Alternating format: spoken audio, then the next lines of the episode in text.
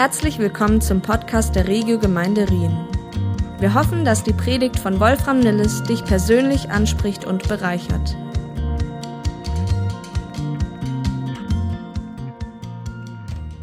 Wir befinden uns in einer Serie für die, die das noch nicht mitbekommen haben oder eben, wenn du als Gast auch zum allerersten Mal vielleicht dabei bist. Und zwar gehen wir durch den Kolosserbrief gemeinsam. Ein Brief, den Paulus um das Jahr 60 nach Christus, wahrscheinlich aus Rom, an eine noch sehr junge Gemeinde in der heutigen Türkei geschrieben hat. Nachdem nämlich Epaphras, der heißt tatsächlich so, wahrscheinlich durch Paulus zum Glauben gekommen. Äh, der ist wieder in seine Heimatstadt gegangen. Der kam nämlich aus Kolosser, Kolosse und hat dort eine Gemeinde gegründet. Und Epaphras hatte Paulus einiges berichtet. Er ist extra zu Paulus hingereist. Äh, und, und Paulus hat das unglaublich begeistert von dem, als er mitbekommen hat, was Epaphras alles erzählt hat. Er war begeistert von ihrem Glauben zu hören, von ihrer Hoffnung zu hören und von ihrer Liebe zu hören. Das waren Früchte, Fruits des Evangeliums, das bei ihnen auf einen unglaublich guten Boden gefallen ist. Und obwohl Paulus die Christen dort nie gesehen hat, hatten sie bereits einen festen Platz in seinem Herzen. Und das finde ich so begeisternd an Paulus. Der hat nicht irgendwie so, ha, schon wieder eine Gemeinde, komm gar nicht mehr klar hier mal in der Gebetsliste. Mann, Mann, Mann, immer diese Erweckung geht mir auf den Keks. Der hat sich gefreut, der hatte eine unglaubliche Herzenskapazität. Und Paulus betet für sie aus dem Knast, der hatte ja eh Zeit, der hat ja nicht so viel zu tun gehabt. Und er betet, dass sie in ihrem Glauben noch viel tiefere und stabilere Wurzeln erhalten, was dann wiederum zu noch mehr Früchten führt. Und für Paulus war klar, dass diese Menschen dort geistlich mit ihm verbunden sind. Er sagt, wir sind körperlich zwar nicht zusammen, weil ich jetzt in, körperlich nicht in der Freiheit bin, aber mein Geist ist frei und ich bin verbunden und ich sehe, ich bin wie bei euch. Er wusste, dass sie zu einer Familie gehören und gemeinsam bekennen, Jesus ist Herr. Und das ist so genial, dass wir weltweit zu einer großen Familie gehören. Zu all den Christen in den unterschiedlichsten Denominationen, die zusammen bekennen, Jesus ist Herr. Und gerade an diesem Sonntag sind Millionen, Milliarden von Menschen dabei, das auszurufen und das zu bekennen. Für Paulus waren diese Christen wie seine geistlichen Kinder, für die er Mitverantwortung übernahm und für die er sich einsetzte und für die er auch kämpfte. Echte Liebe führt ja einerseits zu Freude und Begeisterung, gleichzeitig aber auch zu einer erhöhten Fürsorge. Also alle, die Kinder haben, wissen das. Spätestens dann. Was ist schlimmer, als einem normalen Bären in der freien Wildbahn zu begegnen? Einem Muttertier zu begegnen, das kleine Kinder in ihrer Obhut hat. Als Paulus von Epaphras hört, wie ungesunde und verdrehte Lehre die Gesundheit und Einheit der Gemeinde bedroht, da reagiert er auch wie ein Muttertier. Und er warnt seine Kinder vor den lauernden Gefahren. Und das ist einer der Gründe, warum er den Kolosserbrief geschrieben hat. Und bereits in Vers 8 des zweiten Kapitels warnt er sie, lasst euch nicht gefangen nehmen. Lasst euch nicht kidnappen, könnte man auch neudeutsch übersetzen. Und zwar von falschen Theorien und falschen Philosophien. Möglicherweise ist er, hat er hier auch ein Wortspiel benutzt, weil das griechische Wort, das klingt sehr ähnlich wie Synagoge. Lasst euch, und damit ist die Anspielung gemeint, lasst euch nicht durch diese jüdischen Einflüsse und diese jüdisch geprägte Irrlehre wieder einfangen in diese Synagoge, sondern ihr seid in Christus. Und in dem Abschnitt, den wir heute genauer anschauen, schiebt Paulus noch zwei weitere Warnungen nach. er sagt, lasst euch nicht richten und lasst euch nicht disqualifizieren. Das sind noch zwei Warnungen, die er ihm mit auf den Weg gibt. Motiviert durch seine Liebe, durch seine Anteilnahme. Paulus hat wie kaum ein anderer in der frühen Kirche verstanden, wie schnell wir unsere neu gewonnene Freiheit in Christus wieder verlieren können. Und das ist das Thema zum Beispiel vom Galaterbrief. In jedem Brief, den, den Paulus geschrieben hat, grüßt er am Anfang ganz, ganz freundlich und höflich. Aber Galat, bei den Galatern, da war er so auf Temperatur, da hat er gerade das übersprungen und hat gesagt, sag mal, was ist los da bei euch? Geht's, geht's bei euch noch? Diese Freiheit zur Freiheit hat euch Christus befreit und ihr geht wieder unter das Gesetz freiwillig. Hallo! Das war im Grunde, das ist meine Interpretation, das ist die ganz neue Übersetzung nach Wolfi.l. Hallo! Checkt mal euren Puls. Seid ihr noch am Leben? Geht's euch noch gut? Was ist los mit euch? Wer hat euch verzaubert? Wer hat euch verhext? Und er wusste, wie schnell Unfreiheit und Gefangenschaft durch die Hintertür wieder in unser Leben kommen kann. Paulus hatte, was das angeht, eine sehr ausgeprägte Spürnase. Und er konnte falsche Lehre zehn Meilen gegen den Wind riechen.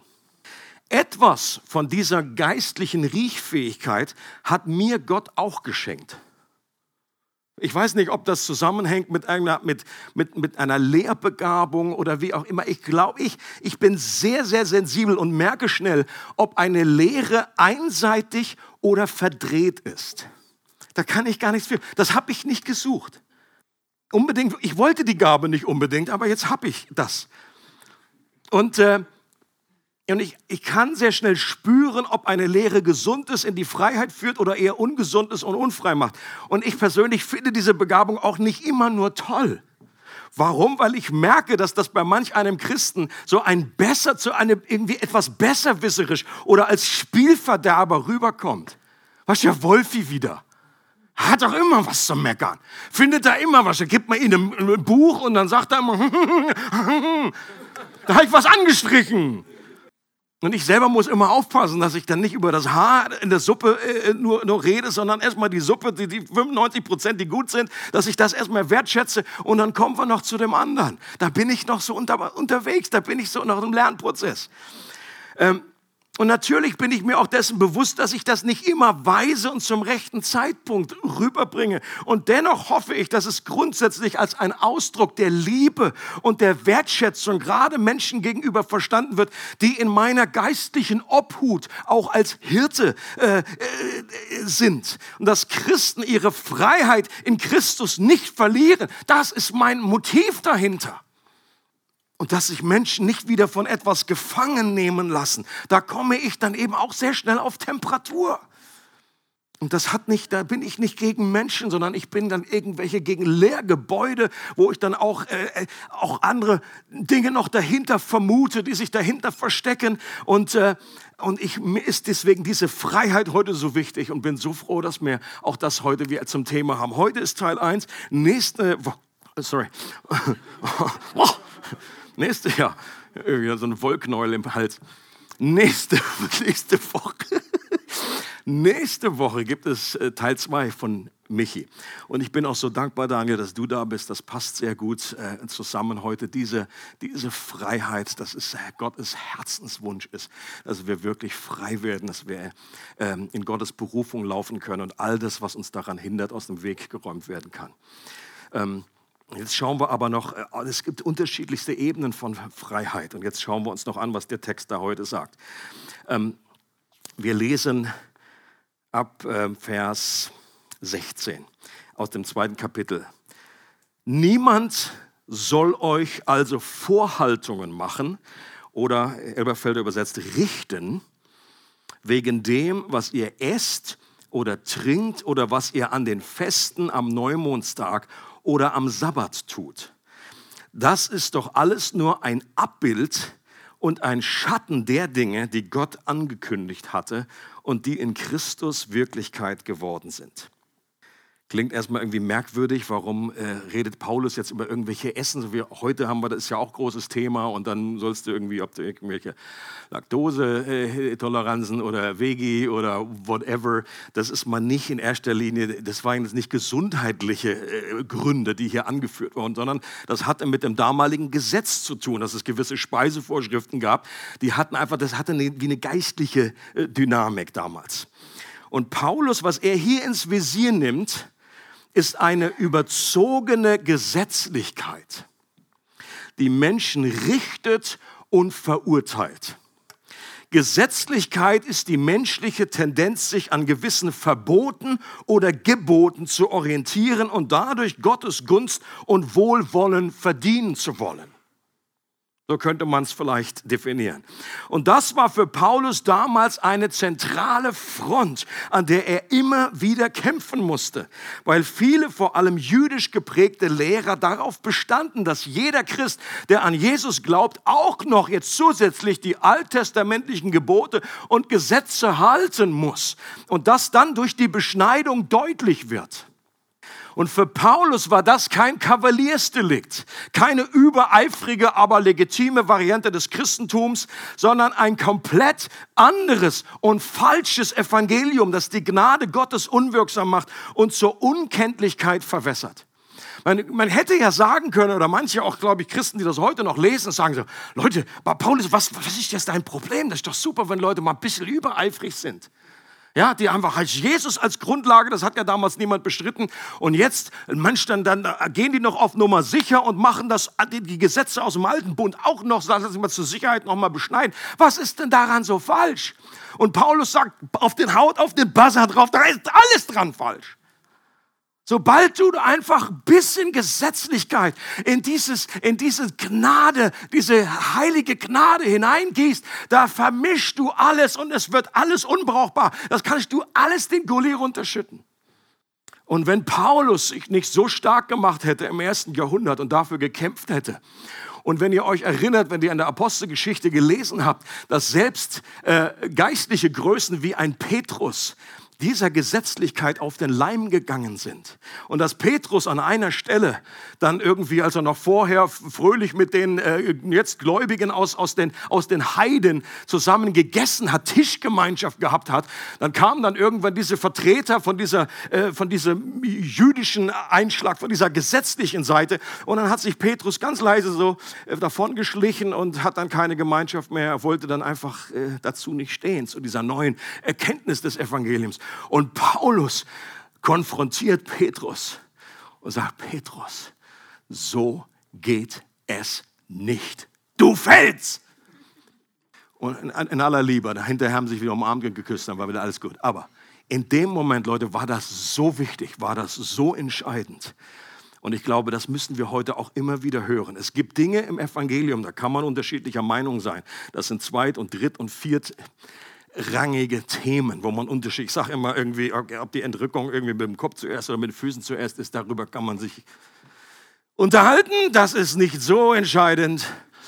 Ähm, und andere, äh, andere Fragen, aber ist, was den Kern des Evangeliums angeht, und Paulus selbst sagt an einer Stelle, okay, wenn ihr dieses Thema anders seht, das wird euch der Herr noch offenbaren und zeigen. Da war er ganz tiefenentspannt. Aber an anderer Stelle sagt er, wenn ein Engel vom Himmel ein anderes Evangelium bringt, was nicht dieses Evangelium ist. Und das klingt auch ziemlich arrogant, oder? Man, Paulus wusste, dass er wusste, dass er wusste. Warum? Weil Jesus ihm selber dieses Evangelium offenbart hat. Und er sagt, wenn jetzt hier ein Engel reinspaziert kommt, in aller seiner Größe und irgendwie, was weiß ich, kommt gar nicht durch die Tür mit den sechs Flügeln da und würde sich jetzt hier hinstellen und sagt, Leute, jetzt müssen wir mal hier wieder irgendwie was einführen, ganz neu. Ob das jetzt Beschneidung ist ja heute nicht mehr so unser Thema, aber es gibt ganz andere Themen heute. Einfach noch was addieren, der Gnade Gottes noch etwas hinzufügen, Jesus plus machen. Und dann sagt Paulus diesem Engel einfach gerne Hausverbot erteilen und sagen, da hinten ist die Tür, falte die Flügel wieder ein, schieb dich da wieder die Tür und tschüss dass wir dann nicht in Ehrfurcht erstarren wie das Häschen vor der Schlange und sagen, oh, heiliger Enkel sondern ihn wirklich. Paulus zählt in unserem Abschnitt bestimmte Speisevorschriften und bestimmte Feste und Feiertage auf, die man einhalten sollte. Beispiele aus dem alttestamentlichen Gesetz von Dingen, die entweder verboten oder geboten waren. Und auch heute ist diese Variante der Unfreiheit nicht ausgestorben. Christliche Gemeinden, die den Grad der Heiligkeit an Äußerlichkeiten definieren, ob das jetzt Kleiderordnung ist, ob das Musikrichtung ist, da gibt es dann irgendwelche, oh, das, uh, das Instrument und so weiter, uh, dieser, dieser Stil, das ist irgendwie nicht ganz so heilig wie andere. Oder äh, wie oft man in, irgendwie in Israel gewesen ist und da Feste besucht hat, was dann irgendwie auch äh, so erzählt wird, als das, das, das muss jetzt schon noch, Jesus ist okay, wenn du an ihn glaubst, aber jetzt darfst und musst du auch noch einmal pro Jahr zum Laubhüttenfest. Ob das der Zehnte angeht, ob du, ob, ob du den zehnten Teil deines Geldes gibst oder nicht, wie viel man in der Bibel liest oder betet, ob man raucht, ob man Alkohol konsumiert, ob man sich schminkt, ob man einen Fernseher hat oder nicht. Das sind alles nur so Beispiele, die ich aufzähle, an denen schon ganze Gemeinden auseinandergebröselt sind. Und das ist verrückt, wie das einfach in unterschiedlichen Kulturen einfach total unterschiedlich ist. Hier im deutschsprachigen Raum, da hat ein Christ irgendwie mit Alkohol überhaupt kein Problem. Wenn du in Amerika bist, dann sind wir mal, Kathy und ich, da drüben gewesen, sind immer Pizzeria, äh, essen einfach mit amerikanischen Freunden zusammen. Die wussten, dass ich Pastor bin. Ich bestelle mir, glaube ich, einen Alster oder so. Ein Alster! Und dann haben die einfach hinterher gesagt, also, jetzt nochmal zur Klärung. Du bist jetzt also Pastor, also bei uns in Amerika das ist ja auch nicht überall das so, aber in einigen Kreisen. Da Wein und Bier heißt, du brauchst Seelsorge. Und alles, was darüber hinausgeht, wenn du jetzt einen Schnaps noch bestellst oder ein Verdauerli, dann bist du komplett abgefallen. Dann kannst du dich gerade noch mal taufen lassen, so ungefähr. Okay? Das ist so die Variante. So, da sind wir ja irgendwie hier so in Deutschland irgendwie, das, das würde noch nicht mal in unseren Kopf kommen. Auf der anderen Seite, dann bin ich in der Nähe aufgewachsen, da oben Bad Gandersheim. Äh, da war das dann irgendwie, da gab es dann in Amerika, die haben dann extra die, die, ah nee, das geht jetzt zu weit, komm, erzähl ich nicht. Ist egal, jetzt egal. Das ist ja auch heute nicht mehr so. Also es geht einfach um das Thema Schminken. Irgendwie als eine Frau, wenn sich es schminkt, das ist mal irgendwie, da habe ich schon Sachen gehört, so ein Lippenstift, das ist gleich. Äh, das geht dann überhaupt nicht. Und dann äh, äh an der Bibelschule, wie gesagt, da habe ich dann mitbekommen, dass dann, die, die, die, da gab es dann Kurse für die Frauen, wie, wie man sich richtig schminkt. Und ich sage also, wie unterschiedlich können die Kulturen nur sein? Und alle berufen sich irgendwie auf die Bibel. Und Leute, damit sage ich ja nicht, dass wir dass wir falschen Konsum jetzt irgendwie, was weiß ich, dass wir ähm, zu viel Fernseh schauen, die, die falschen Kanäle anschauen können, äh, dass wir äh, Alkohol missbrauchen können. Leute, das sind alles ganz zentrale Themen und da gibt es unwahrscheinlich viel Not. Aber die Lösung des Problems im neuen Bund heißt eben nicht, das Gesetz irgendwie durch die Hintertür wieder reinzuholen. Wenn jemand einfach pornosüchtig ist, dann hilft das elfte Gebot, du sollst kein Porno schauen, wenig an der Stelle. Das, das wissen die meisten schon, dass das irgendwie nicht so im Sinne des Erfinders ist. Nur das Gesetz, sagt die Bibel, macht die Sache noch schlimmer sondern wir brauchen eine Bestätigung unserer Identität. Das hast du wunderbar gesagt. Das ist die zentrale Schiene. Paulus, äh, wenn er Dinge korrigiert in Gemeinden, erhebt nie den moralischen Zeigefinger. Er, er erinnert die Christen immer wieder an ihre Identität. Wisst ihr nicht, dass ihr der Tempel des Heiligen Geistes seid? Und wenn wir das wissen, dann wollen wir gewisse Dinge nicht mehr tun, die der Geist Gottes dann einfach mit anschauen muss oder mithören muss oder mitreden muss, wenn, wir, wenn er einfach in uns wohnt. Und wir wissen, wir suchen und wir, wir wollen einfach die Gemeinschaft und die Liebe zu Jesus so highlighten, dass wir einfach sagen, okay, alles, was Gott betrübt, was den Geist Gottes betrübt, das will ich von mir aus, aus mir heraus, nicht weil das Gebot, das Gesetz das sagt. Kirchenvater Augustin hat gesagt, liebe Gott und dann tue, was du willst. Oh. Das bei vielen Christen kriegen die gleich Schnappatmung, wenn die sowas hören von der Kanzel. So nach dem Motto, pff, das kannst du doch nicht so raushauen. Jetzt, die hören nur den zweiten Teil hier. Mach, was du willst. Den ersten habe ich vergessen. Natürlich gehört das eine zum anderen. Wenn du Gott liebst von ganzem Herzen und dann stimmt dein Wille mit seinem überein. Und dann kannst du tun, was du willst, weil dein Wille sein Wille mehr und mehr geworden ist. Womit argumentiert Paulus, um die Gesetzlichkeit zu korrigieren? Er macht deutlich, dass das alttestamentliche Gesetz mit seinen Geboten und Satzungen nur eine vorläufige Schattenwelt war die nur so lange gültig war, bis der Vorhang beiseite gezogen wurde und die Realität offenbar wurde, die die Schatten geworfen hat. Stellt euch einfach so eine, so eine Leinwand vor und dann gibt es auch irgendwie diese, diese Schatten. Und dann ging der Vorhang weg, als Jesus kam. Und dann sah man, was wirklich, das ist die Realität, was ist der Körper, was ist die Substanz die diese Schatten vorausgeworfen hat. Paulus behauptet, dass Jesus selbst diese Realität, dieser Körper ist. Und jetzt, wo Jesus gekommen ist, es absurd wäre, wenn man sich an den Schatten wieder orientiert, nachdem die Erfüllung selbst schon erschienen ist. Das wäre eine heilsgeschichtliche Rolle rückwärts. Und ich finde diese Szene so cool, als Jesus dann diesen Emmaus-Jüngern sich offenbart und dann einfach mit denen da unterwegs ist, brannte nicht unser Herz und so weiter. Und Jesus sagt, und dann ging er durch die Schriften.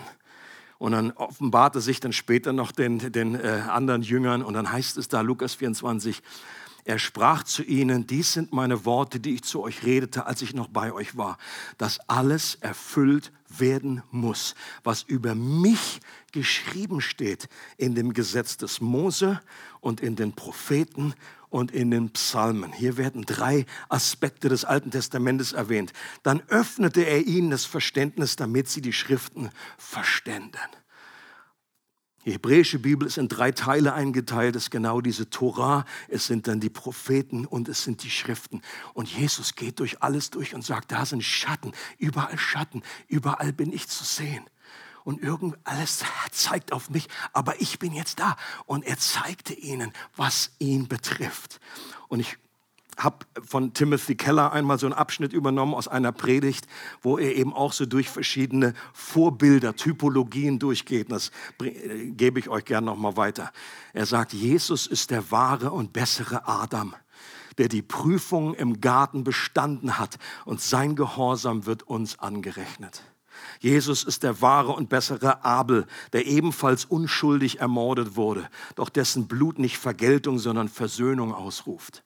Jesus ist der wahre und bessere Abraham, der dem Ruf Gottes gefolgt ist und alle Annehmlichkeiten hinter sich ließ und in ein anderes neues Land zog. Jesus ist der wahre und bessere Isaak, der wirklich durch seinen Vater für uns alle geopfert wurde.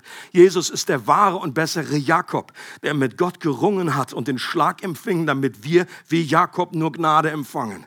Jesus ist der wahre und bessere Josef, der zur Rechten des Königs sitzt und denen vergibt, die ihn verraten haben. Jesus Jesus ist der wahre und bessere Moses, der als Mittler zwischen Gott und seinem Volk steht und einen Bund schließt. Jesus ist der wahre und bessere Hiob, der wirklich unschuldig gelitten hat und für seine Freunde in Fürbitte einsteht. Jesus ist die wahre und bessere Esther, weil er nicht nur sein Leben riskiert hat, sondern es tatsächlich hingegeben hat. Jesus ist der wahre und bessere Jona, der im Sturm ins Meer geworfen wurde, damit wir gerettet würden. Er ist das wahre Opferlamm. Er ist der wahre Tempel. Er ist der wahre Prophet, der wahre Priester, der wahre König, das wahre Brot, das wahre Licht. Und weil Jesus das Licht der Welt und sich ist und sich alle Schatten in Christus erfüllen, sollen wir nicht mehr zurückgehen in die Welt der Schatten. Und wenn du hier bist heute und sagst, diesen, diesen Jesus, den, den habe ich so noch nicht erkannt. Das sehe ich nur als Schatten. Da kann ich irgendwie vermuten, da ist irgendetwas. Und dann gibt es, glaube ich, nicht keinen größeren Durchbruch zur Freiheit, als dass du, dass vor deinem inneren Herzensauge dieser Vorhang beiseite geschoben wird und dass du Jesus erkennst. Wie Petrus damals gesagt hat, du bist der Messias, der Sohn des lebendigen Gottes. Und Jesus sagt zu dem, Petrus, gesegnet bist du, weil das hat dir nicht Fleisch und Blut offenbart, sondern mein Vater im Himmel. Und wenn du hier sitzt und diese Offenbarung möchtest, dann ist Gott mehr als gewillt. Er freut sich, äh, als wenn es kein Morgen gäbe, darüber, wenn du einfach diesen Schritt auf ihn zugehst und äh, Gott in dein Leben wirklich einlädst und sagst, das möchte ich auch erleben. Und es sind auch Menschen hier, die helfen dir gerne dabei, die beantworten dir Fragen, die beten gemeinsam, weil das meistens ein Prozess ist. Ein Abschnitt geht es noch weiter. Und den habe ich überschrieben, lasst euch nicht disqualifizieren. Das heißt, lasst, Paulus sagt, lasst euch das Heil von niemandem absprechen, der sich darin gefällt, in vorgespielter Demut nicht Gott selbst anzubeten, sondern die Engel und der sich dafür auf irgendwelche Visionen beruft, die er angeblich gehabt hat. Die selbstsüchtige Einstellung solcher Menschen bringt sie dazu, sich ohne jeden Grund aufzuspielen, statt sich an den zu halten, der das Haupt der Gemeinde ist. Er sorgt dafür, dass der ganze Leib gestützt und zusammengehalten durch die verschiedenen Gelenke und Bänder so wächst, wie es Gott möchte, wie Gott es möchte. Ein weiterer Gegner der Freiheit des Evangeliums, den Paulus ins Visier nimmt, ist eine überzogene Geistlichkeit. Also auf der einen Seite überzogene Gesetzlichkeit, auf der anderen Seite überzogene Geistlichkeit. Was heißt das? Und das war wahrscheinlich die Verdrehung, die in Kolosse für noch mehr Verwirrung sorgte und die auch heute noch nicht ausgestorben ist, dummerweise. Das waren eben die Superfrommen, die den Christen damals vorgaukelten, dass Jesus und das Evangelium als Grundlage ja ganz nett sind, aber eben nur das ABC, das sind nur die Basics. Und wenn Sie so richtig zur Fülle gelangen wollen, dann sollten Sie sich auf die besonderen Geheimlehren und verborgenen Erkenntnisse einlassen, die Sie mitbringen. Eine besondere Weisheitslehre, die denen, die ihr folgen, neue Stufen der Offenbarung und der Nähe zu Gott verspricht. Typisch für solche Sonderlehren äh, äh, sind in, äh, spezielle Betonungen, die durch spezielle Visionen, Träume oder Engelsbotschaften untermauert werden. Und Leute, auch das ist alles brandaktuell. Das ist nicht irgendwie ausgestorben damals mit den Dinos oder irgendwie mit Paulus. Das erleben wir heute auch noch. Was ist mit der Anbetung der Engel gemeint? Und das ist nicht eben nicht ganz klar. Es könnte sich auf die direkte Anbetung von Engeln beziehen oder dass Engel als Mittler angesehen wurden, nach dem Motto, oh, Jesus ist jetzt so weit weg und jetzt brauchen wir irgendwie Mittler. Das ist ja auch so eine typische Tendenz von Menschen. Wir brauchen eben noch jemand anderen, der dazwischen, you know what, der dazwischen tritt. Das ist ein schweres Wort, dazwischen tritt. Ob das jetzt Maria ist oder andere Heilige oder noch irgendwie ein Engel, der so irgendwie, der einfach näher dran ist. Einfach so klassisch für uns, obwohl die Bibel so deutlich sagt, es gibt keinen anderen Vermittler zwischen Gott und Mensch als den Mensch Jesus Christus, der auch gleichzeitig Gott ist. Oder es kann sein, dass gemeint ist, dass diese besondere Lehre, die die damals aufgetischt haben, dazu verhilft, dass man in eine ganz neue Dimension der Anbetung kommt, bei der man gemeinsam mit den Engeln vor Gott steht und Gott anbetet, so wie das in der Offenbarung beschrieben wird. Paulus hat nichts gegen Engel. Okay? Die Bibel ist voll von Engelserscheinungen. Das ist eine Realität, mit der wir auch heute im 21. Jahrhundert rechnen dürfen und rechnen sollten.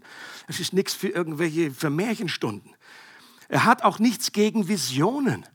Wenn Paulus was gegen Visionen gehabt hätte, dann würden wir hier alle nicht sitzen. Warum?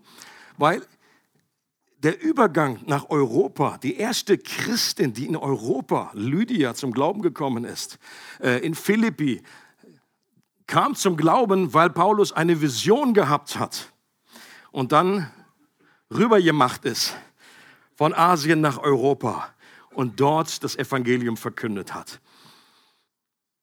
Und das sind Dinge, die er selber erlebt hat.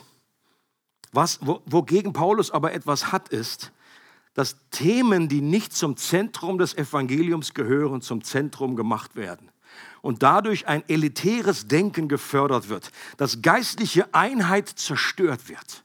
Und deswegen hat Paulus immer wieder betont, ich will nichts anderes wissen außer Jesus Christus und ihn als gekreuzigt. Warum? Weil das das absolute Zentrum ist, das ist die absolute Rattenhabe. Und Paulus hatte ja noch, er hat, er hat schon noch ein bisschen mehr gewusst, als Jesus wurde gekreuzigt. Okay? An einer Stelle sagt er, ich bin im dritten Himmel gewesen und habe da Sachen gehört, die kann ich schon irgendwie gar nicht erklären und gar nicht euch sagen. Da hätte er auch von irgendwie, das hat er aber nicht raushängen lassen. Da spricht er so demütig von, ah, ich habe einen Freund und kenne, äh, weiß gar nicht genau und ich weiß noch nicht mehr, ob das wirklich im Geiste war oder ob das real und so weiter. So, aber er, er, er pusht das nicht und, er sagt, und spricht, da macht er nicht Seminare oder irgendwie die Farben, die im Himmel alle vorkommen und Labarababa, sondern er, er konzentriert sich auf das Zentrale Paulus behauptet, dass auch wenn diese Menschen sehr demütig daherkommen, sie oft von einem Hochmut motiviert werden, sich zu profilieren und aufzublasen. Und zum Schluss sagt er noch, dass das auch oft dazu führt, dass man die Verbindung zu Jesus als Haupt verliert. Dass solche Betonungen sich oft auf andere Ziele ausrichten und dazu führen, dass Menschen sich von dem Leib distanzieren und von der Gemeinschaft isolieren. Paulus war begeistert von dem göttlichen Konzept, dass wahres Wachstum und geistlicher Fortschritt durch die Verbindung zum Haupt, durch die verschiedenen Glieder im Leib Jesu geschieht. Ihr dürft ruhig Amen sagen an der Stelle. Also ich weiß, ihr seid noch am Leben. Das ist zwar oft der Weg, der weniger spektakulär scheint, aber der Weg, der dem Evangelium gemäß ist. Und da, wo wir nicht richtig in Gemeinschaft eingebettet sind, sind wir automatisch empfänglicher für Angebote, die gut klingen, aber letztendlich wieder in die Freiheit führen. Leute, Gemeinschaft, geistliche, echte Koinonia ist ein echter Schutz. Okay? vor irgendwelchen wirren Lehren. Ähm, und deswegen wird das auch betont. Das ist einer der Gründe dafür.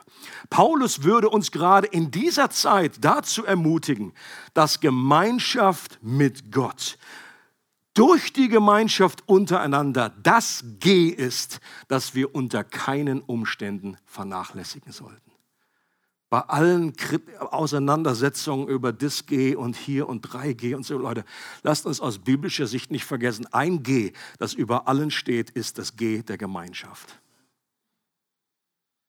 Gemeinschaft in den Häusern, dass wir uns einander einladen, dass wir Gemeinschaft dort miteinander verbringen, essen zusammen, Kochlöffel 2.0, Food Connect, Gemeinschaft im Gottesdienst und auch hier, Leute, es gibt Möglichkeiten für jeden, der wirklich hier mit dabei sein möchte, dass er auch dabei sein kann. Gemeinschaft in den Connect-Gruppen und in den Coaching-Gruppen. Gemeinschaft an unserer Konferenz. Das sind einfach und es geht wirklich nicht darum, dass man einfach nur irgendwie unsere Strukturen irgendwie erfüllt und am Leben hält, sondern ich bin fest davon überzeugt, dass aus biblischer Sicht das ganz zentral wichtig ist, weil hier geistliche Verbindungen entstehen, die so einfach online nicht äh, so möglich sind. Und wie Christoph es am Expresso so gut ausgedrückt hat, gründet die Einheit einer Gemeinde nicht auf derselben Meinung, die wir zum Beispiel zur Impffrage haben. Amen. Das ist nicht das, wo die geistliche Einheit hervorkommt, sondern sie gründet auf der Tatsache, dass wir zu einer geistlichen Familie gehören und gemeinsam bekennen, dass Jesus Herr ist. Dass wir einen Glauben haben, eine Taufe, ein Geist, der uns alle verbindet. Und wir wollen als Gemeinde alles dafür tun, dass bei uns kein Klima entsteht, in dem man schief angeschaut wird, nur weil man sich persönlich bei der Impfung für die eine oder die andere Seite entschieden hat. Amen. Und auch diese Frage gehört nicht zum Zentrum des Glaubens und darf nicht dazu führen, dass die geistliche Einheit aufs Spiel gesetzt wird und sich Menschen nur deshalb zurückziehen. Ein noch heute aktuelles Beispiel des, der, der supergeistlichen Spielart ist jede Form von Personenkult im christlichen Kuchen. Wenn geistliche Leiter sich wie Fregattvögel aufplustern, welche berühmten Stars zum Beispiel bei Ihnen in der Gemeinde sind, wie viele übernatürlichen Begegnungen sie hatten und wie viel Power sie besitzen und damit auch hausieren gehen und ihre, äh, ihren Ministry irgendwie promoten und pushen. Oder in aller Demut auf ihre Visitenkarte drucken. Apostel, ich fange klein an. Wolfram Nilles, Apostel. Und das ist kein Scherz, das ist einfach, das ist gang und gäbe in anderen Kreisen. Natürlich nicht bei uns. Natürlich. Oder ist ja egal, ob Apostel draufsteht oder Prophet oder Lehrer oder äh, whatever. Wie anders war da ein Paulus, der sich als größten aller Sünder bezeichnet hat. Oder als geringsten der Apostel. Das wäre auch eine super Visitenkarte. Größter aller Sünder, darf ich vorstellen. Kannst dich bei mir melden. Wäre doch was. Oder an einer Stelle rühmt er sich über die Zeichen seiner Schwachheit. 1. Korinther 11 sagt Paulus von sich, ich wurde ein Narr um Christi willen. Oder wir sind als Abfall und Abschaum der Gesellschaft angesehen. 1. Korinther 4, Vers 13. Das war Paulus. Okay? Und er hat aufgezählt, was er einfach um Christi willen alles für Leiden auf sich genommen hat. Das war im Herzen von Paulus. Und da er hat er auch einiges zu bieten gehabt. Er hätte auch davon wie prahlen können, eben was er da alles gesehen hat im dritten Himmel, wie viele Leute er auferweckt hat, äh, wie viele Menschen geheilt und Dämonen ausgetrieben. und es ist, ich sage nochmal, das ist nichts verkehrt damit. Und wir, einer, wir wünschen uns auch diese Kraft unbedingt. Okay? Ich spiele das nicht gegeneinander aus. Ich sage nur, das ist aber kein Grund, um sich zu rühmen. Zur Freiheit hat uns Christus befreit. Und für diese Freiheit ist Paulus bereit zu kämpfen und alles zu geben. Und Paulus bekämpft überzogene Gesetzlichkeit genauso wie überzogene Geistlichkeit. Und Jesus ist das Ziel und die Erfüllung des Gesetzes. Er ist die wahre Erfüllung aller Schatten. Und jetzt könnten wir in seinem Licht leben. In ihm liegen alle Schätze der Weisheit und der Erkenntnis verborgen. Und es gibt keinen Grund mehr an Jesus vorbei, eine spezielle Geistlichkeit und Fülle zu suchen, die wir eben nur in der Beziehung Beziehung im Leib Jesu finden werden. Es freut uns, dass du heute zugehört hast. Für weitere Predigten, Informationen und Events besuche unsere Gemeindewebseite www.regiogemeinde.ch.